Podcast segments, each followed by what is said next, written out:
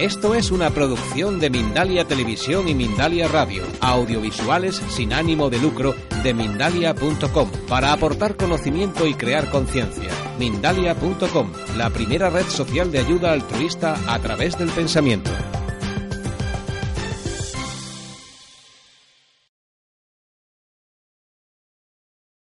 Soy la directora de- del Centro de Estudios del Coaching, una escuela de formación de coaching donde hacemos, eh, impartimos formación para coaches, para líderes que quieren desarrollar herramientas de coaching y también y cada vez más también como herramientas de crecimiento personal, de desarrollo personal. Llevo 12 años eh, en el mundo del coaching. En mi vida anterior me dedicaba a los recursos humanos y. mm, y esta es para mí también una, a veces podría decir que casi una forma de vida y una, y una forma también de estar en el mundo, ¿no? Para mí el coaching me, cambió la vida y ha sido, creo que esto lo decimos todos, no, no sé si es algo muy nuevo. Me gustaría preguntaros cuántos de los que estáis aquí sois coaches. Una gran mayoría, sí. Y los que no sois coaches, no sé, un poco de todo, pero interesados, supongo, curiosos, ¿no? El tema que os traigo hoy del que voy a hablar eh, tiene mucho que ver con el coaching y está bastante orientado a coaches, pero en realidad eh, creo que le puede ser útil también a un manager que tiene que trabajar con equipos o a un maestro que tiene que trabajar con alumnos o a un, o a un padre que tiene hijos eh, a los que quiere ver crecer. porque me parece que es un tema que, tiene que, que- que está muy relacionado con, con cualquier relación en la que en la que hay un proceso de aprendizaje. ¿no? El coaching es aprendizaje, pero también en, el ámbito de la empresa eh, el manager se enfoca en el desarrollo de colaboradores, ahí también tenemos aprendizaje. Un maestro está también enfocado en el aprendizaje de sus alumnos. En este tipo de relaciones podríamos decir que siempre en algún momento hay eh, algún, algún momento de apoyo y algún momento de confrontación. Este es el título de la conferencia, ¿no? El apoyo y la confrontación. Eh, si pensáis en una relación en la que hay un exceso de apoyo, más que, que, que domina el apoyo, ¿qué tipo de relación va a fructificar de ahí? ¿Qué va a pasar con una relación eh, de aprendizaje en la que solo hay apoyo, apoyo y apoyo? Dependencia, sobreprotección y también un poco ahí hay, algo de inautenticidad, ¿no? Podríamos decir que si todo, todo, todo es apoyo, hay algo que está faltando, hay algo que, que, mm, que nos estamos reservando, que nos estamos callando, ¿no? Porque en cualquier relación hay algo que me va bien, algo que no me gusta, ¿no? Siempre ti- va a haber un equilibrio entre eso. Lo podríamos mirar al revés, en una relación en la que solamente hubiera confrontación, esto durará poco, ¿no? Son relaciones que tienden a desaparecer. Eh, y en una relación en la que no hubiera nada ni de apoyo ni de confrontación, pues esto es ir a, la, ir a la frutería y pedir dos kilos de peras. O sea, esto es una relación que no tiene profundidad ninguna, ¿no? Eh, yo creo que hay un lugar en el que las relaciones fructifican y mejoran, crecen, cuando hay un buen equilibrio entre el apoyo y la confrontación. Cuando yo me siento o poderoso o capaz o legítimo para transmitirte eh, lo que me pasa contigo, tanto en, en lo, que me gusta como en lo que me gusta menos o en lo que no me gusta nada. ¿vale? Esto para el coach es crucial, ¿no? Ese equilibrio entre el apoyo y la confrontación para el coach es crucial, pero también para, los, para cualquiera otra de estas relaciones. Eh, aprender eh, cómo movernos en este continuo, cómo movernos de un lado a otro, ser capaces de desarrollar las competencias, las conversaciones necesarias para poder fluir, eh, es, un, es un básico, ¿no? Es, es algo muy importante para nosotros como coaches. Eh, y esto es de, esto es de lo que vamos a hablar, ¿no? Como de, de este modelo que traigo en el que en el que basamos un poco la, la, formación en la escuela. ¿no? En la línea horizontal tenemos el apoyo y la confrontación como si fuera un continuo. ¿Os suena, os suena, bueno, los que sois coaches me tenéis que decir que sí, y los que no sois coaches también, esas situaciones en las que os habéis encontrado en una conversación que parece que todo fluye, ¿no? Como que parece casi como que vas sola, que, tú te dejas llevar y es todo fácil. ¿No? Ese sería ese estado de fluidez, ¿no? Un estado en el que nos podemos desplazar del yo al tú, del apoyo a la confrontación, de lo mío a lo del otro, ¿no? Y podemos movernos ahí dinámicamente, sutilmente, ¿no?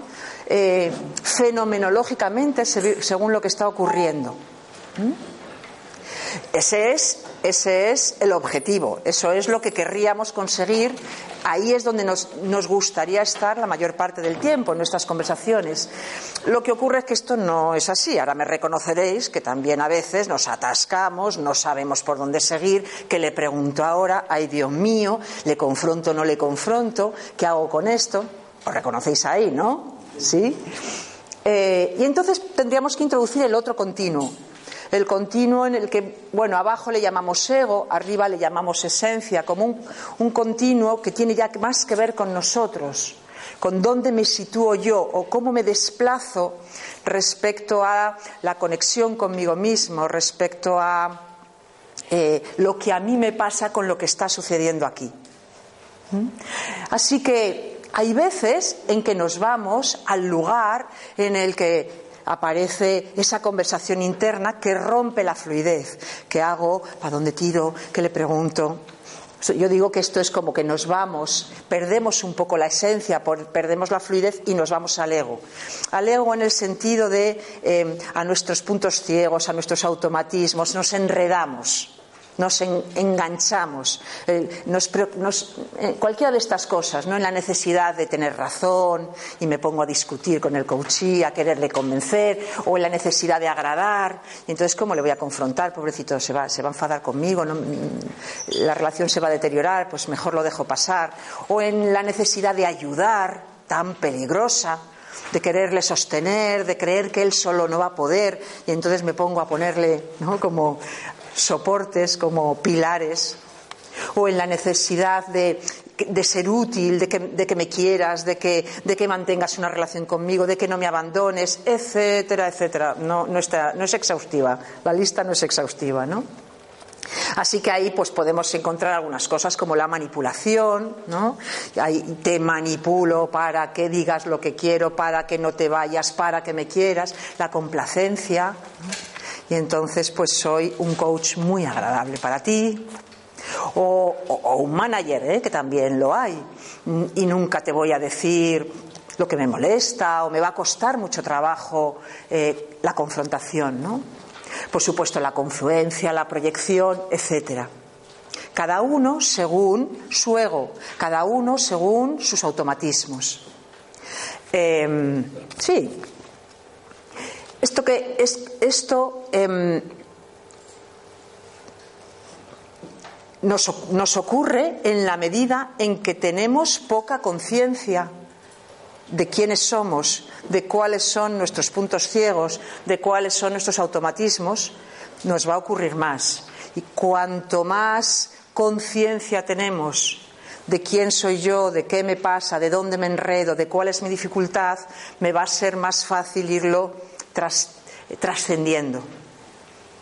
Por eso en coaching decimos que un coach tiene que ser alguien con un alto nivel de autoconocimiento, y también un manager si, nos ponemos ahí, o un padre, o un maestro, o cualquier ser humano.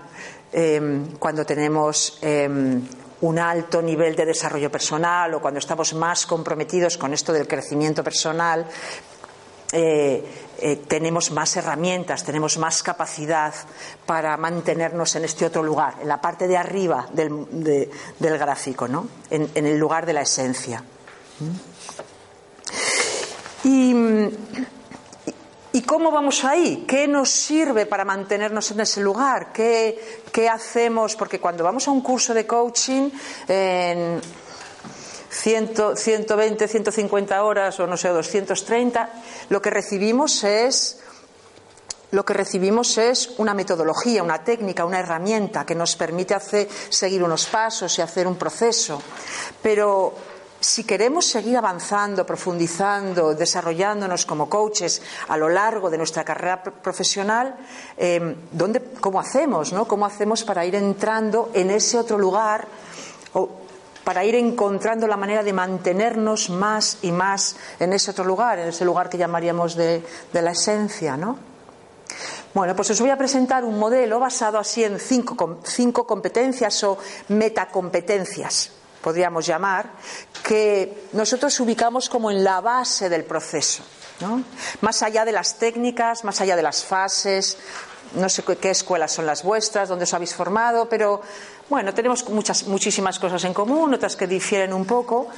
Em, nosotros pensamos, nosotros buscamos el trabajo, eh, en el trabajo en este plano de las metacompetencias para ayudar al coachee, al, coach, para ayudar al coach a, hacer este camino, a crecer, como a tener algún tipo de herramienta que le ayude a crecer en estas metacompetencias. Os las cuento un poquito así resumiditas. Tienen mucha tela cada una de ellas, pero os las puedo contar un poco resumiditas. Empezaríamos por la presencia, la número uno. He estado un poquitín en la conferencia anterior que hablaban de meditación. Bueno, nosotros utilizamos el concepto de presencia, estar 100% presente en la sesión para nuestro cliente. ¿Qué significa esto? ¿Qué significa estar presente? No sé cómo lo escucháis, cómo, lo entendéis, pero ¿qué entendéis por estar presente? A ver. Evitar el diálogo interno. E, e, evitar el diálogo interno, es decir, hacer silencio, ¿no? Como uh, apagar la radio, ¿Vale? Escuchar, oír por aquí, escuchar, empatizar. Eso ah, tal vez es algo que surge de manera natural como consecuencia del hecho de que yo estoy presente. Para mí tiene que ver con el silencio. La presencia tiene que ver con el silencio, con, eh, bajar el ruido mental, con eh, entrar en ese estado de estabilidad de la mente, ¿no? de practicar Em, esa estabilidad de la mente que no salta de un asunto a otro como habitualmente salta, porque lo, hemos entrenado. La presencia es una competencia que nunca terminaremos de entrenar suficiente y que cuanto más coaching hacemos, más entrenamos, pero que también podemos entrenar fuera del coaching. Todas estas metacompetencias las podemos entrenar dentro y fuera del coaching. Para mí estar presente es estar no es solo 100% para el otro, es estar sin. Es, cuando no hay ruido interior, yo tengo, me doy más cuenta de lo que está pasando, en general, de lo que me pasa a mí. Tengo mucho más contacto con lo que me está ocurriendo a mí y contacto con lo que le está pasando al otro, con lo que el otro dice y que me ocurre. ¿no? Es, es dinámico, ¿no? Es un proceso en el que a mí me pasan cosas. Es decir, control de la el control de la mente, claro. la, mente necesita estabilizarse, ¿no? Los budistas dicen, la mente es como un caballo desbocado que salta de un asunto a otro sin orden ni concierto.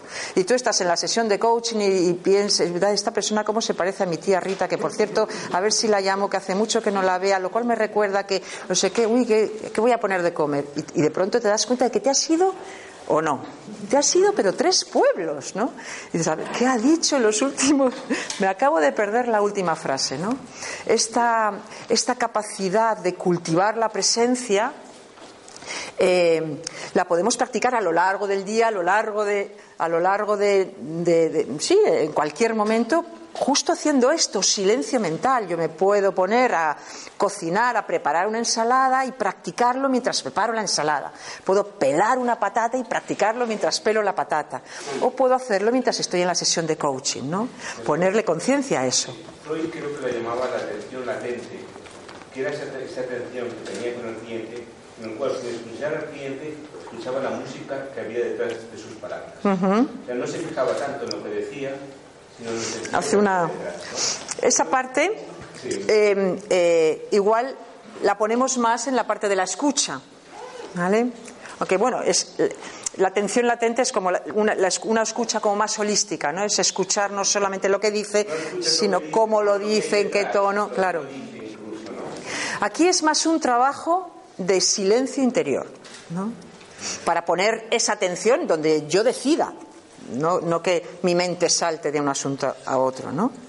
Como herramienta de apoyo, si le podemos llamar herramienta a, algo así, pero em, tiene algo que ver con el apoyo y también tiene algo que ver con la confrontación.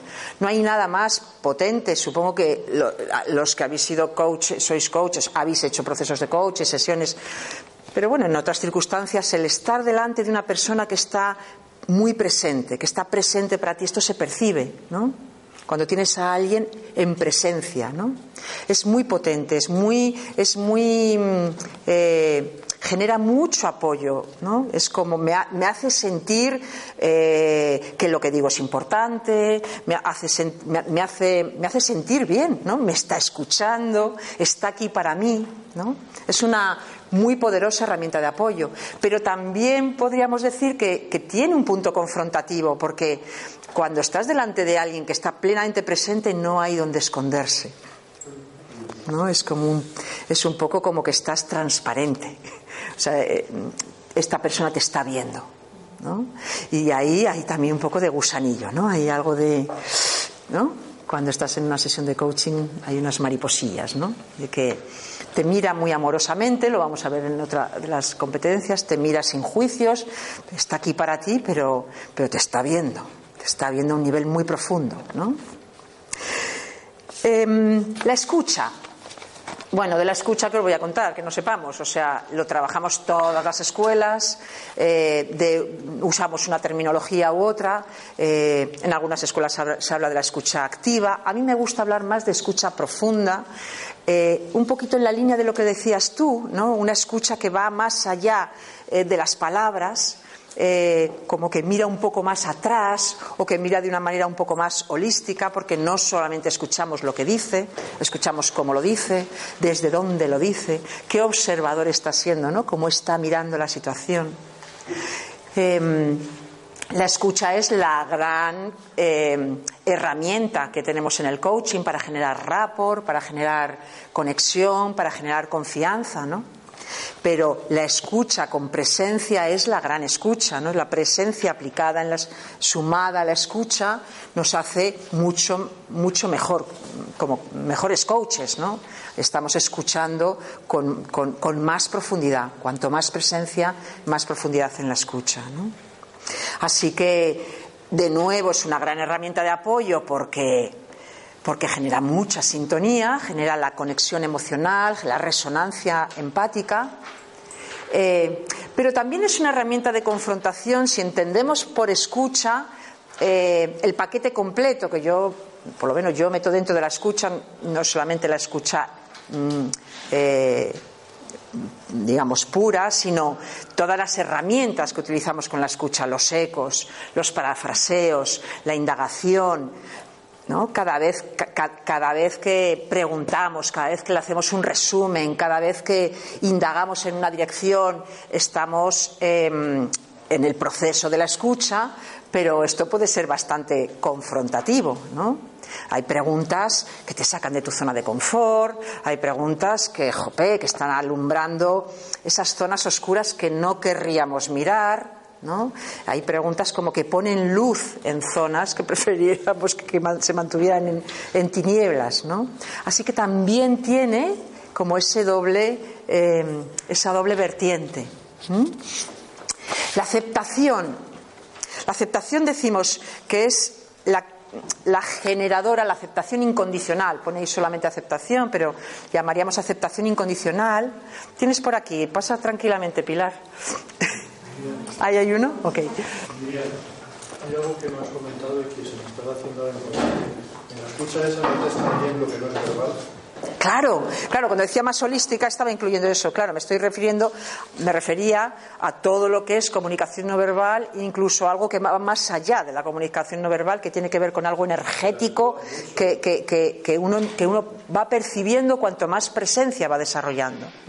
Hay, em, hay una dimensión emocional que podemos percibir en el tono de voz, en, eh, incluso más allá del tono de voz, en la corporalidad, en y hay, una, y hay una, comunicación corporal que es la que nos ayuda a ver, eh, nos ayuda a darnos cuenta de la congruencia, de la incongruencia. Y eso se escucha y lo devolvemos, ¿no? Dices eso, pero no suena muy convincente. Cuando tú les dices al coachí algo, has dicho esto y antes dijiste esto otro, ¿no? Gracias a la escucha podemos después denunciar, denunciar, entendedme, podemos después devolverle incongruencias, por ejemplo. Vuelvo a la aceptación incondicional. la aceptación incondicional para mí es la bondad amorosa. Sería el otro gran apartado que dicen los budistas que deberíamos cultivar para ser felices. Ellos dicen, por una parte hay que entrenar la mente, porque la mente es un caballo desbocado y si no la entrenas va a ir donde ella quiera y te va a estar todo el día, te va a estar ella generando emociones, sensaciones, sentimientos, pensamientos a su gusto, sin que tú los elijas. Y la otra gran disciplina es la bondad amorosa, ¿no? es ir desarrollando esa mirada amorosa, dicho desde un lenguaje más mm, occidental o, desde el coaching ontológico, que es el que, en el que yo eh, enseño, ¿no? es la mirada sin juicio.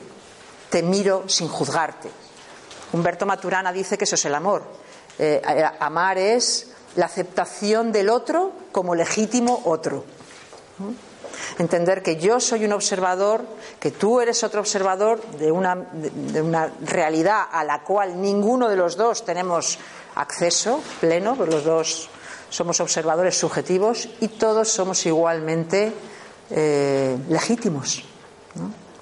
Esta mirada es, eh, es, una mirada de amor. El amor es el elemento más nutriente, es la gran herramienta de apoyo también. Em, cuando yo miro al, al, coachí desde este lugar, de alguna manera es como, es como regar una planta, ¿no? el otro se siente más valioso, se siente con más capacidad, eh, se, atreve a ir más lejos, a retarse más, ¿no? Es, una, experiencia muy especial la de ser escuchado sin juicios. ¿Estáis de acuerdo? ¿Cuántas veces el coachí, os habrá pasado, ¿no? Que el coachí se va y dice, nunca me habían escuchado así. ¿Os ha pasado esto? Decid que sí, porque si no, decid que sí. ¿Os ha pasado? Yo creo que lo que quiero decir es, nunca me habían escuchado sin juzgarme. ¿Estáis de acuerdo? Es esa escucha en la que puedes contarme lo que quieras y te estoy escuchando de una manera abierta, con una mirada bondadosa, desde un lugar amoroso. Esto es muy potente, es una gran herramienta de apoyo. También es una herramienta de confrontación. ¿En qué manera os parece que la aceptación sería una herramienta confrontativa? ¿No se os ocurre?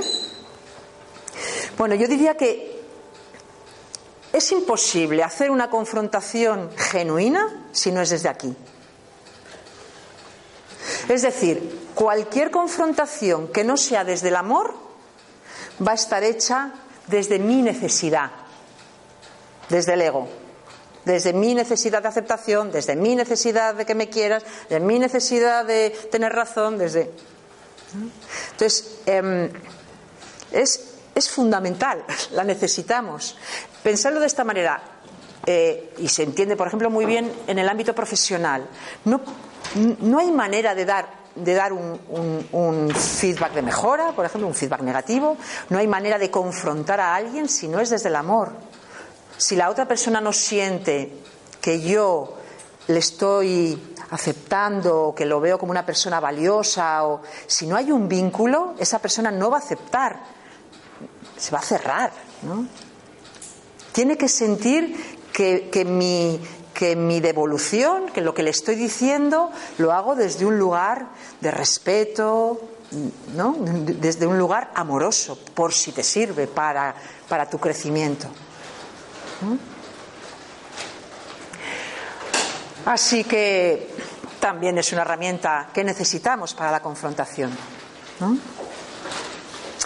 Por otra parte, eh, la aceptación, cuando yo hago una confrontación desde, desde este lugar, desde este lugar podríamos decir como desde el lugar del amor,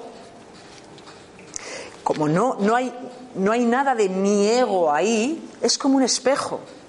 En realidad lo único que hago es devolverte lo que veo. Yo no estoy añadiendo nada. Una verificación es devolverte lo que he escuchado.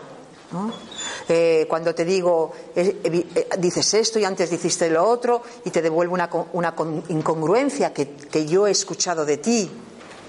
¿Se ve? Cuando lo hago, no lo estoy haciendo desde un lugar en el que necesito justificarme o necesito ganar tal cosa de ti o lo estoy haciendo desde otro sitio. Y eso em, es espejo, no hay nada más ahí. La autenticidad. ¿Qué es la autenticidad? Esta igual es la más difícil de entender. La describimos como la capacidad para entender nuestros límites, para comprenderlos, entenderlos y respetarlos. Entender mis límites significa saber dónde, hasta dónde Em, hasta dónde tolero o hasta dónde acepto, dónde empieza a ocurrir algo que a mí me molesta o me incomoda o me, o, me, o modifica algo de mí. ¿no? La autenticidad es lo que me permite a mí tomar conciencia de que esto me gusta o esto no me gusta y lo puedo poner en acción. Tienes dos dimensiones, darme cuenta y ponerlo en acción.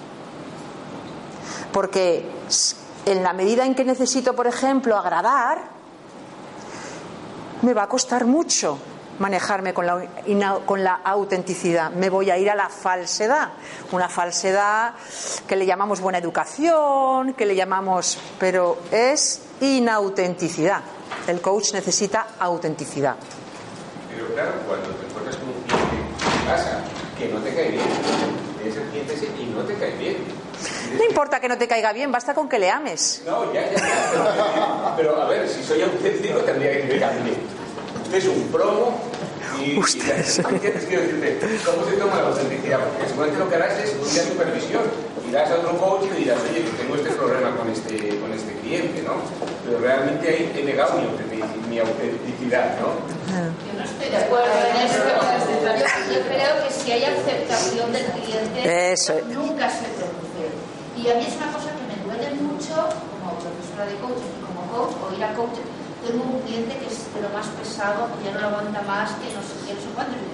¿Cómo se hace el coaching desde allí? Creo que hay demasiadas escuelas que trabajan mm. demasiado lo que es la técnica, lo que hay que hacer, pero no lo que sea de trabajar el coach. Mm, exacto. Desde donde viene el coaching y desde... ¿Desde dónde? En el cliente, desde yo como persona. desde dónde miramos. claro. Claro. Fíjate, cuando tú miras a una persona y dices, este me cae mal porque es, la, mirada sería, ¿qué me está pasando a mí con esta situación? Porque yo como coach, si no juzgo, no, no tengo este lenguaje de este es. Esto la parco. Entonces pongo el dedo hacia mí y digo, ¿qué me pasa a mí? ¿Por qué me incomoda tanto esta situación? ¿Qué me está ocurriendo? Y eso lo puedo poner en la sesión. Yo en la sesión puedo decir, esto que me estás contando no sé por qué, pero me estoy aburriendo. ¿A dónde se está yendo la energía en, esta, en, este, en este momento de la conversación que se me están cerrando los ojos? No, no, si estamos de acuerdo en eso. Pero esto no es juzgar al coachí. Te hablo de lo que me pasa. O esta situación me está enfadando. Esto que me cuentas me está enfadando. ¿Qué te, qué te, qué te, qué te sugiere esto? ¿No? Yo soy consciente, soy consciente de que es una carencia pasa. Y me ha generado una animadversión hacia esa persona. Sé que no es culpa de él, sé mm. que es culpa mía. Pero en ese momento. No uses la palabra culpa, usa la palabra responsabilidad, mucho más bonito. ¿no? Pero en ese momento, literalmente diría que no soy auténtico. no soy auténtico. Sí, claro. Necesitas supervisar, sí. sí. Sé que necesito supervisar y que la otra persona me diga, oye, mira, o déjalo con este o aconsejale a otro, porque no vas a salir de esta situación, o realmente me puede hacer operar el cambio, Pero decir que en ese momento, pues, estoy yo ahí navegando. Claro, no, no, no diría yo que vamos a usar la, la- la inautenticidad para decir, tú me caes, tú me caes gordo. Oiga, que no, que no puedo aguantar. Claro, no, no, no es para eso, ¿no? Eh, pero sí podemos decir lo que a mí me pasa con lo que tú haces en el plano de las emociones. Yo me puedo estar incomodando, me puedo estar enfadando, me puedo estar impacientando, me puedo estar poniendo nervioso. Eso sí lo puedo usar. Porque esto que a mí me pasa aquí, tal vez te sirva a ti para algo. Tal vez lo que me pasa aquí en esta sesión, tal vez ocurre en otros ámbitos y esto te puede ser útil. ¿Vale? Claro, tú no lo haces. Bueno, no sé si eres coach, perdona, pero. Claro, eh, nosotros hablamos desde nuestra integridad, ¿no? Ponemos al servicio del coachí eh, todo, lo que pensamos, lo que sentimos, lo que intuimos, ¿no? Las intuiciones igual, ¿no? Las intuiciones también las ponemos ahí. Me viene, ¿tiene sentido para ti esto? Estoy viendo que ser auténtico genera conductas auténticas. Es decir, que haces auténtico al coachí, tú eres auténtico. Eso es. Esa es la principal dimensión de apoyo, ¿no? La autenticidad es un, es un modelaje maravilloso, ¿no? Como ayudar a ver al otro que es absolutamente legítimo que le pasen cosas, que es absolutamente legítimo cualquier, cualquier cosa que le ocurre, que son legítimas sus necesidades, que tiene derecho a expresarlas. ¿No? o a confrontar o a poner límites, ¿no? si ve que, esto está ocurriendo en la sesión, esto es dinámico. ¿no? Para mí esa es la principal herramienta de apoyo. Y como confrontación, claro, es bastante confrontativo, es lo que más nos cuesta. No es, no es casual que los coaches junior digan yo esto no lo hago todavía, porque no es fácil decir lo que a mí me está pasando. No es fácil saber lo que a mí me está pasando. Paso uno. ¿Qué me está pasando a mí? No es fácil. Nos vamos al otro y nos perdemos de nosotros. Yo digo la que la atención tiene que estar como 50% en mí, 50% en otro, ¿no? Eh, escuchar en actitud meditativa. Yo muchas veces les digo a los alumnos, escucha con la mano aquí, poniendo la atención a tu respiración, ¿no? Como una parte de ti está contigo y la otra está con el otro, ¿no? Y puedes y vas desarrollando una capacidad de notar que hay cambios en tu respiración, que hay cambios en tu corporalidad, sutiles o no tan sutiles, que hay cambios en tu emocionalidad y cuando esto empiezas a poder usarlo, la, la sesión cobra una dimensión mucho más profunda. Y finalmente, la responsabilidad, ¿no? Podríamos decir que un proceso de coaching es un proceso de aprender a hacernos responsables, cualquier proceso de crecimiento personal, ¿no? Aprender a hacernos responsables, salir de nuestra zona de confort, hacernos cargo de nuestras cosas, sentirnos responsables de nuestra vida, de nuestras acciones, sentir que tenemos la fuerza como para llevar nuestra vida adelante. Todo esto es la responsabilidad, ¿no? De nuevo, cuando el coach mira al coachee, se hace responsable de lo suyo y mira a su cliente eh, desde un lugar de creo en ti, creo que tú puedes, creo que tú sabes, creo que tú tienes lo que necesitas, la fuerza suficiente, no te, no te hace falta eh, que venga yo a salvarte, porque tú tienes lo que te hace falta, ¿no? Para sostenerte sobre tus pies. Esto es muy empoderante, empowerment. Y para, eh, para, la- para el coaching yo creo que es el gran aprendizaje que nos llevamos de un proceso de coaching. Si yo lo tuviera que resumir, diría, he aprendido a hacerme responsable, a hacerme responsable de mi vida. No sé si estáis de acuerdo. Em, claro, como herramienta de apoyo se entiende, ¿no? La el- el- esta capacidad de hacerme responsable es muy empowerment, es muy poderosa para llevar adelante mi vida, para asumir retos, para ir más allá. Y como confrontación nos saca de nuestra zona de confort todo el rato, porque es que ya no te acepto la queja, no te acepto las explicaciones, no valen las justificaciones, te estoy todo el rato confrontando para que te hagas responsable, ¿no? Así que también es, de nuevo es una herramienta de apoyo y confrontación. Antes has dicho algo importantísimo para la responsabilidad y es desmantelar el concepto de culpa. Claro, Mientras haya culpables, los demás ya no son responsables. eso es. Tú buscas un culpable y te quedas y no, claro, es una de las distinciones de Es una de las distinciones del libro, ¿no? Si yo me siento víctima porque pienso que el otro es el culpable, la víctima se queda tranquila. Pero la víctima es impotente, no tiene, no tiene capacidad de acción. Y la, víctima, y la víctima y los de alrededor que sufren a la víctima. Pero cuando somos capaces de ver nuestra dimensión, nuestra responsabilidad en un asunto, responsabilidad es habilidad para responder, ¿no? Y entonces ahí tenemos capacidad de acción en la medida en que somos capaces de ver algo de, algo de lo que somos responsables. Bueno, este modelo así visto está muy bonito. Eh, claro, un coach junior me diría fenomenal, pero yo por dónde empiezo, cómo voy a llegar hasta ahí, qué hago para empezar a practicar. Entonces, claro, tenemos, tenemos nuestras herramientas, tenemos nuestras técnicas. Cuando un coach empieza a ser coach, empieza a practicar, hace un coaching, yo le llamo con C minúscula, es un coaching eh, en el que el coach sí se lleva cosas. Yo tengo muchos alumnos que con 30, 50 horas hacen procesos de coaching y sus, y sus coaches se van tan contentos con aprendizajes, eh, retos, eh, más o menos operativos, ¿no? aplicando la técnica estricta. Si tú no trabajas en esa otra en esa dimensión, pues puedes quedarte ahí y hay muchos coaches de más años de experiencia que se mantienen en ese nivel. Yo mi yo mi mm, eh, mi propuesta es ir más a fondo, es ir más profundo, es sigue sigue formándote. El coaching tiene una dimensión muchísimo más profunda, eh, muy potente. A mí me. Eh, yo soy un poco adalid de eso cuando cuando me encuentro con otros profesionales, que bueno, el coaching es esto, es esta técnica, es esta herramienta de ayudar a conseguir resultados extraordinarios, digo sí y mucho más, ¿no? Es una poderosa herramienta de transformación personal para mí.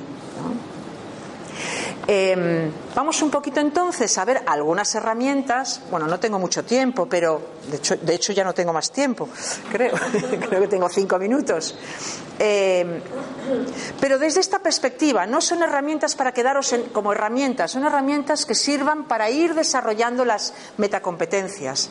Así que si yo quiero ir desarrollando esas metacompetencias, llevároslas a la vida, no solo a la sesión de coaching. Se puede practicar de la mañana a la noche. ¿no? En realidad he traído solamente dos, porque no había mucho tiempo y porque son dos, dos eh, son dos, llamémoslo herramientas, que yo veo que usamos poco, que somos como roñosos con ellas. Una es el, dar valor y la otra es celebrar. Creo que todos los, todos los cursos de coaching me apuesto a que de esto se habla que al coachee hay que, hay que darle valor, hay que valorar el esfuerzo, hay que valorar el aprendizaje, hay que reconocer los, los progresos, hay que reconocer. Somos tacaños con esto. Yo siempre lo veo en las sesiones, siempre digo, más de esto. ¿no? no sé si tiene que ver con la cultura judio-cristiana, castellano-manchega o, o qué, pero nos da como vergüenza decirle a alguien, te aprecio, te admiro, me gusta esto, ala, qué guay, ¿no? Qué bien, qué... En el caso de la celebración... Claro, por eso lo, traigo. ocurre en la vida y ocurre, y ocurre en la sesión, porque lo que ocurre en la sesión ocurre en la vida. ¿no? Entonces, si yo como coach me doy cuenta de que eso me falta, lo puedo empezar a practicar en la vida hasta que... O sea, yo creo que lo tenemos que entrenar. Eh, a los anglosajones esto les sale mejor y nosotros lo tenemos que entrenar. Y, entrenarlo transforma tanto el entorno, es tan bonito lo que pasa cuando empiezas a hacerlo en casa con tus hijos, en el trabajo con tus colaboradores, con un amigo o con la chica que te pone el café por la mañana en el bar, que probadlo, practicadlo, multiplicarlo por dos, ¿no? Porque Em, lo necesitamos, es muy potente, es muy poderoso cuando en la sesión de coaching em, ayudamos esto expreso admiración, respeto, aprecio, ¿no? valor. Ahora bien, ahora bien, em, cuidado cómo lo hacemos, porque la sesión de coaching es una relación igualitaria, ¿verdad? Tiene que ser una relación de igual a igual. Si yo digo, muy bien hecho, Martínez, Qué bien lo has hecho. ¿Esto es igualitario? ¿Dónde me coloca a mí? yo juzgo, ¿no? Así no, así no. Entonces, esto es lo que yo veo cuando valida, valora, tal, tal. Muy, muy bien, qué bien, bien hecho, enhorabuena. Y no, esto es muy, esto es muy, eh, esto descoloca, descoloca, de- descoloca, la persona empieza a hacer cosas para agradarnos a nosotros. No se trata de eso, ¿no? ¿Cuál es la técnica entonces? Lo que a mí me pasa con lo que tú haces. Te admiro, jo, qué guay, me alegro, ¿no? Eh, me emociono con esto que me cuentas. ¿Entendéis? Lo que a mí me pasa con lo que tú haces. ¿Por qué nos cuesta tanto esto? Porque nos pone vulnerables. Entonces decimos, bien hecho, Martínez. Y nos creemos que hemos, que hemos val- valorado, que hemos... Nos quedamos a medio gas, que es más- eso es más que nada, pero nos quedamos a mitad de camino. ¿no? Es un tipo de valoración mucho más potente, por ejemplo, en, el ámbito de la empresa, y para el coach imprescindible eh, val- valorar desde este lugar lo que a mí me pasa con lo que tú haces. ¿no? Yo me emociono con esto que me cuentas, me alegro de esto que me dices, aprecio enormemente el esfuerzo que estás haciendo. ¿Se entiende? Es la única manera de mantenernos en una relación igualitaria. Claro, ahí está el asunto. ¿Cuál es la creencia? No hay varias. Esta es una. El halago debi- debilita. También eh, es, es que no es ponerse ñoño. Es un poco la vulnerabilidad. Es que me, es que como que no todo lo que sea hablar de, de lenguaje emocional nos resulta muy complicado. Así que hace falta un entrenamiento ahí, ¿no? Un, un entrenamiento especial. Y Perdón, eso también, esto de lo que estás compartiendo, se puede convertir en una afirmación potenciadora. O sea, esto que tú dices, a mí me pasa que me alegra mucho que estás haciendo esto y lo puedes hacer mejor. O sea, se puede, o sea, puede reforzar una afirmación potenciadora para ti. Eh, eso ya te vuelve a colocar otra vez por encima. Lo puedes hacer mucho mejor. Yo qui- me parece mejor. ¿Qué quieres seguir haciendo con esto? ¿Quieres más de esto? ¿Qué, qué vas a hacer en el futuro? ¿Por dónde quieres seguir? Es devolverle el poder una y otra vez al coaching, ¿no? Porque como, cuando yo como coach le, digo al coachee, muy bien, me alegro mucho, mm, lo has hecho muy bien, pero puedes hacerlo mejor. Bueno, el pero ya sabes el, el sentido que tiene, ¿no? El pero tacha todo lo que acabas de decir. Eh, pero bueno, y además lo puedes hacer mucho mejor. De nuevo le estoy juzgando. ¿no? Me estoy poniendo por encima, estoy, estoy juzgándole, ¿no? Otra cosa es que yo digo, yo creo en ti, yo creo en tus posibilidades, yo creo que tú te puedes convertir en la me- mejor versión de ti mismo. Ahora, ¿tú qué quieres hacer? ¿No? ¿Tú dónde quieres ir? Lo que pasa, perdona, ¿eh? Yo lo he visto a nivel médico. A nivel coach. Es diferente, lo sé. La figura anterior del médico, ese médico que era un dios, ¿no? Muchas veces eso hacía creer al paciente en su mejoría y le ayudaba a mejorar. Es otra época, otra historia. Eso tenía un efecto positivo. Bueno, o sea, escucharemos ahora a María Alonso y nos habla, él habla todo el rato de esas cosas. No sé si nos va a hablar de eso hoy, pero es el efecto. Decir, ahora cuando tú decías, el creo en ti, el tienes recursos más que suficientes, claro, parece que lo correcto es hacerlo en un nivel de igualdad, ¿no? Parece es lo que has dicho, ¿no? Pero por otra parte, es tanta locura, tanto equívoco en ese momento llegar a pensar que desde, desde un nivel superior podría ayudar también al coaching. Sería tan equivocado llegar a pensar eso. ¿Y tú qué opinas?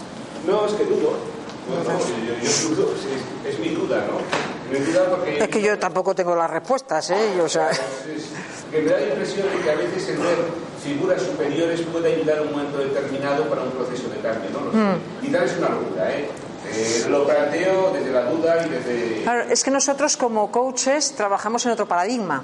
Claro. Es un paradigma que exige salir de, un- de una serie de modelos mentales y entrar en otros. Y es ahí donde queremos estar. Bueno, yo es ahí donde quiero estar. El, el paradigma del maestro, del tutor, del mentor, esto ya lo conocemos. Y bueno, funciona y tiene, sus, tiene su, su- su mercado. y su Pero nosotros estamos en otro paradigma, en un paradigma en el que habla de una relación igualitaria Pero si eso siempre es así, siempre se mantiene todo eso. Bueno, eh, Hay, por ejemplo, en yo, yo soy psicóloga, hay enfoques terapéuticos donde la relación, por ejemplo, Rogers hablaba de la relación igualitaria, pero el psicoanálisis no era una relación igualitaria. Eso estaba, eh, era una relación así. Exacto, fue, yo creo que Rogers Perls y luego Rogers que dicen otra cosa, ¿no? O sea, eh, estamos trabajando en ese paradigma, en el paradigma de una relación igualitaria. Esto es complejo, porque es sacarnos muchos modelos mentales en los que hemos vivido durante muchas generaciones. Pero cuando uno se, percibe ahí, y, a- y yo misma reconozco de mí misma que mm, oscilo, no- yo no siempre estoy en la fluidez esta maravillosa, ¿eh? que a veces me voy al ego igual que todos, eh, pero cuando estoy ahí digo, wow, ¿no? Qué fuerza, qué potencia, ¿no? Si, yo pienso que si, si yo, por ejemplo, cada vez que yo le doy un consejo a mi coachee, le estoy mandando un metamensaje que es no creo que tú puedas resolverlo. Es muy sutil, pero es un, mes- es un mensaje. Yo soy más listo que tú. Mira, yo tengo la solución.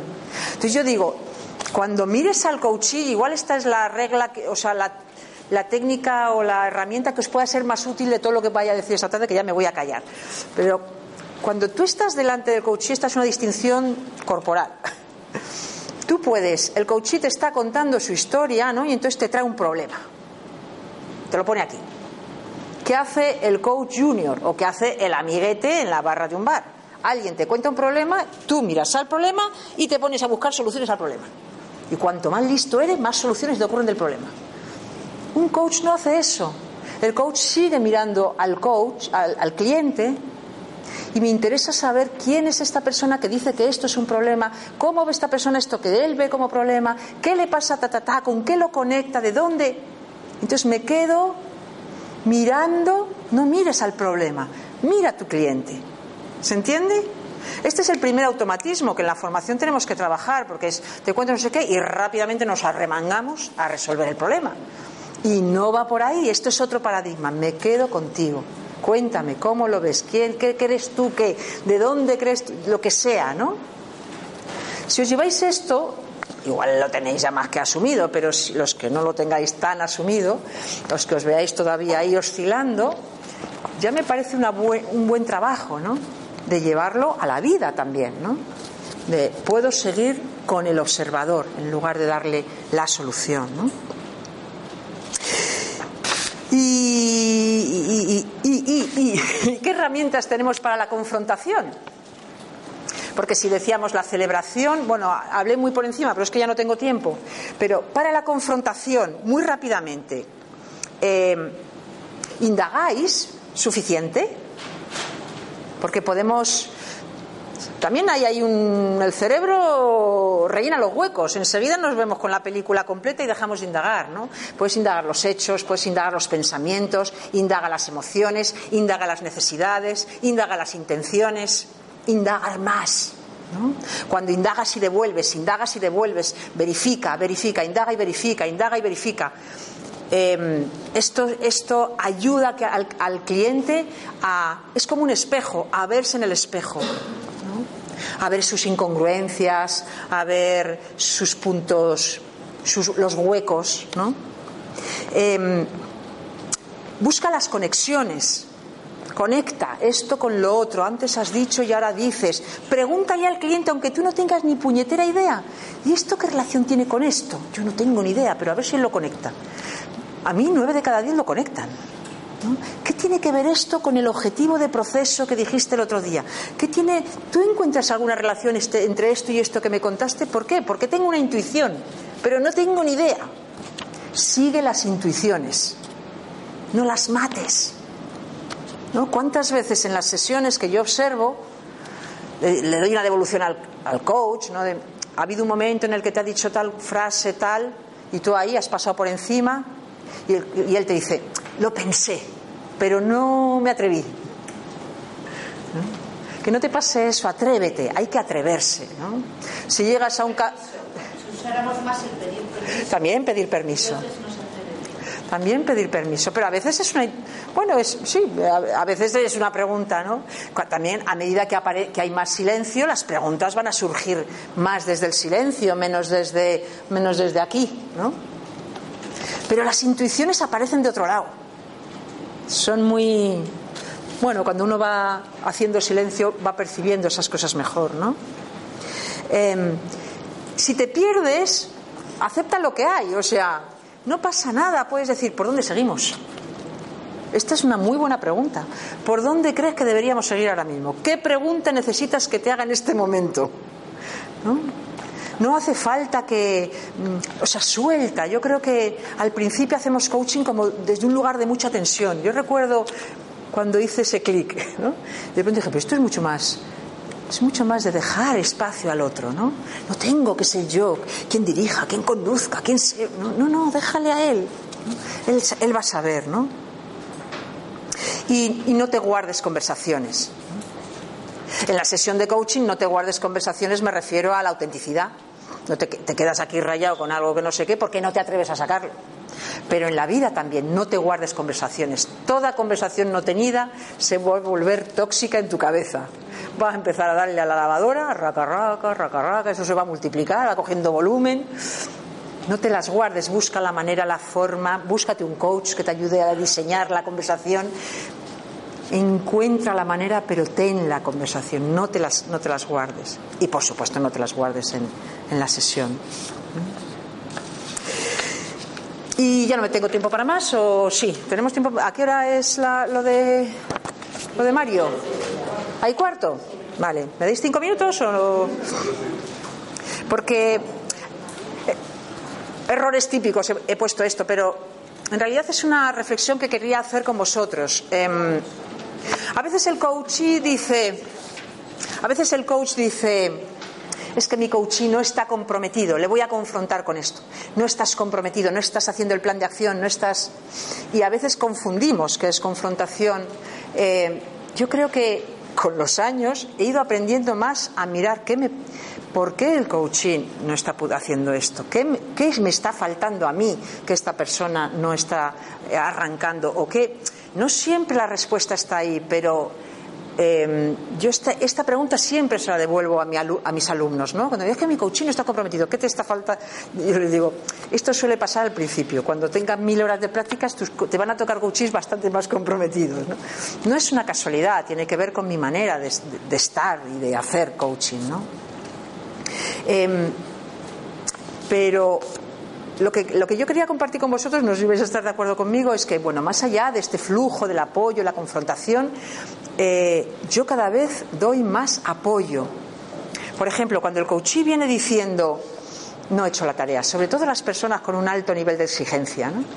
No he hecho la tarea, no he hecho el plan de acción, no, no, he hecho nada. He intentado, y dije que iba a escuchar más a mis colaboradores, lo he intentado, pero es que he tenido una semana malísima. Entonces yo repregunto ahí, ¿qué, es lo que has intentado? Bueno, pues he intentado estar un poquito más atento cuando venían y me preguntaban, ponme un ejemplo. Pues no sé, el otro día ha venido fulano y entonces yo estaba con el ordenador y entonces en lugar de escucharle con el ordenador, como suelo hacer, dejé el ordenador y le escuché. Ah, qué bueno, ¿no? ¿Y qué pasó?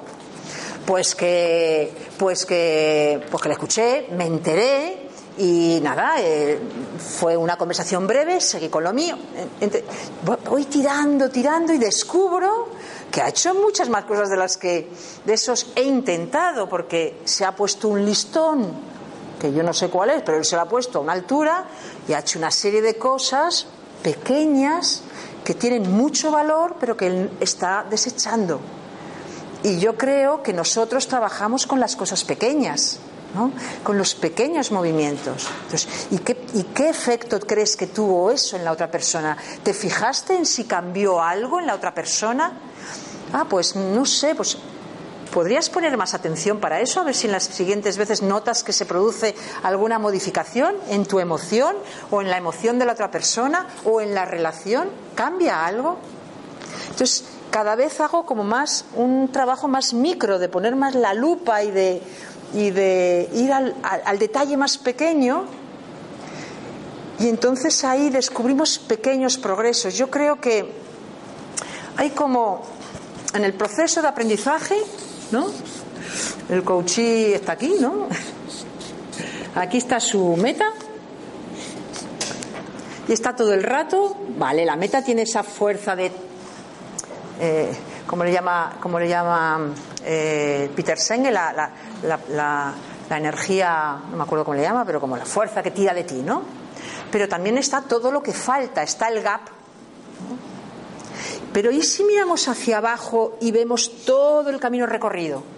Como de tomar más conciencia del camino recorrido. Yo cada vez pongo más foco en eso.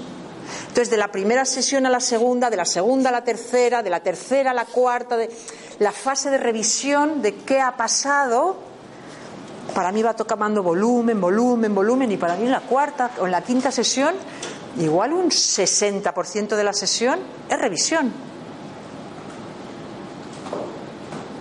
Y el coach dice, coño, pues he hecho más cosas de las que pensaba.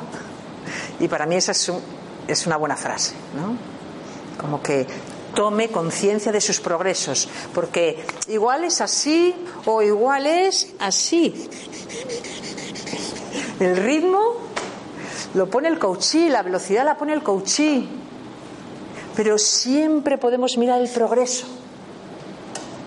y celebrarlo. Así que bueno, hasta aquí creo que un poquito para finalizar. Eh, los dos mensajes fundamentales, ¿no? La idea de que miramos el apoyo y la confrontación como un continuo por el que nos desplazamos, por el que podemos fluir, y, y la idea de que para llegar ahí hace falta un trabajo de desarrollo personal, de, compromiso con uno mismo, de aprendizaje y de que no, termina nunca, ¿no? Que uno se pone la gorra de aprendiz y no te la quitas nunca, ¿no? Eh, y hasta aquí, no sé si queréis preguntar, consultar, comentar compartir. Nada más para clarificar y reforzar, seguramente no, no, no lo escuché muy claro. Entonces, en este tema de, la, de, de, de haber pasado, la pregunta sería, ¿te has dado cuenta de todo lo que has hecho y no te has dado cuenta? Bueno, simplemente a, simplemente a base de mis preguntas y de lo que él va contando y de cómo voy tirando del hilo, él va tomando conciencia de todo lo que ha hecho. Claro que tú le puedes decir, wow, pues has hecho mucho, ¿no? ¡Hala, que de cosas, ¿no? Ok, y supongamos que ya hablabas de la celebración, ¿cómo pudiera ser una sesión en donde llegó y dice, oye, sí hice la tarea? Hay que. ¿Cómo te sientes? ¿Qué cambia en tu vida? Eh, ayudarle a conectar con su emoción y tú resuenas con eso, ¿no? Yo qué sé, y a veces chocamos las manos. Bien, wow, ¿no? Ya tuve la conversación con mi jefe, ¿qué pasó? Me ha subido el sueldo. Bueno, tal. En fin, yo hacéis estas cosas. eh, un poquito de un poquito de celebración también a la americana, ¿no? ¿O cómo lo celebras? ¿O cómo lo has celebrado? ¿Cómo lo quieres celebrar, por supuesto? Gracias. ¿Nos vamos a ver a María Alonso entonces?